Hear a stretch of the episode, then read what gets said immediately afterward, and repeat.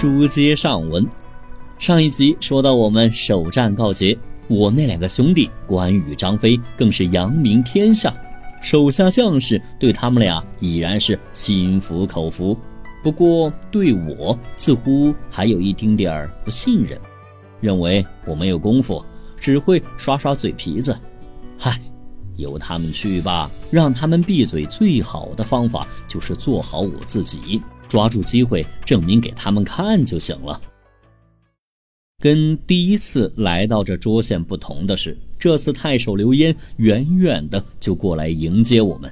小朋友，你看这老头身体也好了，精神也好了，亲自把我们接回城里，大排宴席，好酒好肉的招待我们。这一晚大家喝的都很尽兴。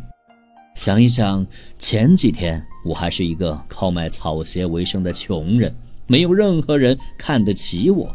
如今摇身一变，成了小小的将领，认识了亲兄弟一般的关羽、张飞。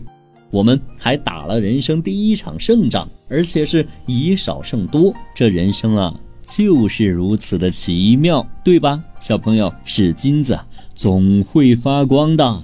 想着想着，我就美美的睡着了。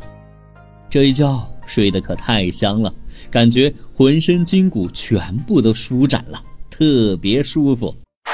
这第二天，我正和刘焉商量下一步对策呢。青州太守公瑾慌慌张张跑来求救，原来青州已经被黄巾军包围。此时的我们士气正盛，当即就答应下来。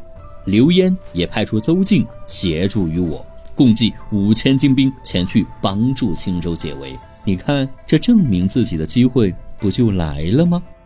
来到青州啊，远远望去，乌泱泱一片，全是绑着黄头巾的黄巾军，这数量可是我们的好几倍呀！我眉头不由得一皱，赶紧吩咐部队退后三十里安营扎寨。啊，看来。这一仗不好打呀！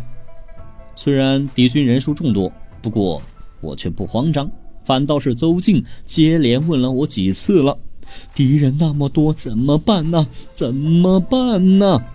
邹靖贤弟莫要慌张，我自有妙计。同时叫来关羽、张飞，说出了我的想法：明天呢，我们就如此这般，这般如此。小朋友们。